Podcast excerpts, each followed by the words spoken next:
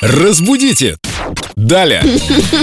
Наши веселые филологические встречи продолжаются каждое утро. Юля, вам снова вопрос м, от Марии. Юля, во дворцах ранее были хоры, где находились музыканты. А как правильно ставить ударение в этом слове? Ой, сказала и укусила себя за язык. Хоры или хоры? Да, укусили. Хоры, все правильно, Хоры. можете не кусать, да. Хоры в значении галерея, балкон это, конечно же, хоры однозначно и нету единственного числа.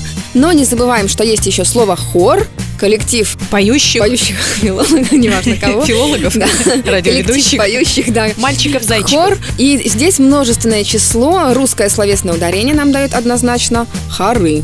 О боже, я думала, вы меня спросите. Думаю, неужели она скажет хора? Не, хоры. Хоры, Дает поняли. словарь русское словесное ударение, хотя в некоторых толковых словарях допускается и хоры, и хоры вот для множественного числа слова хор. Просто ударение на разные слоги, но всегда окончание «ы», если Да, опоющие да, братья. да, да. Мы Именно так. поняли. А во дворцах Поющие все-таки братья. хоры. А во дворцах хоры. Спасибо, Юля. А, а, давайте хоры. Давайте. До свидания. Разбудите! Далее!